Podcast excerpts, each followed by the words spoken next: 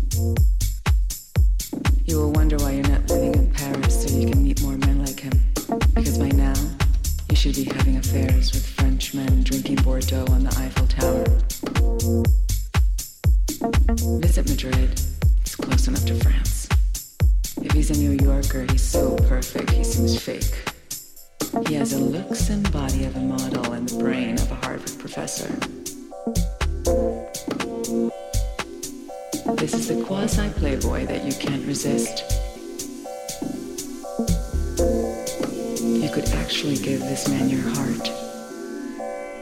At that moment, you remind yourself to not get your hopes up and calm the fuck down.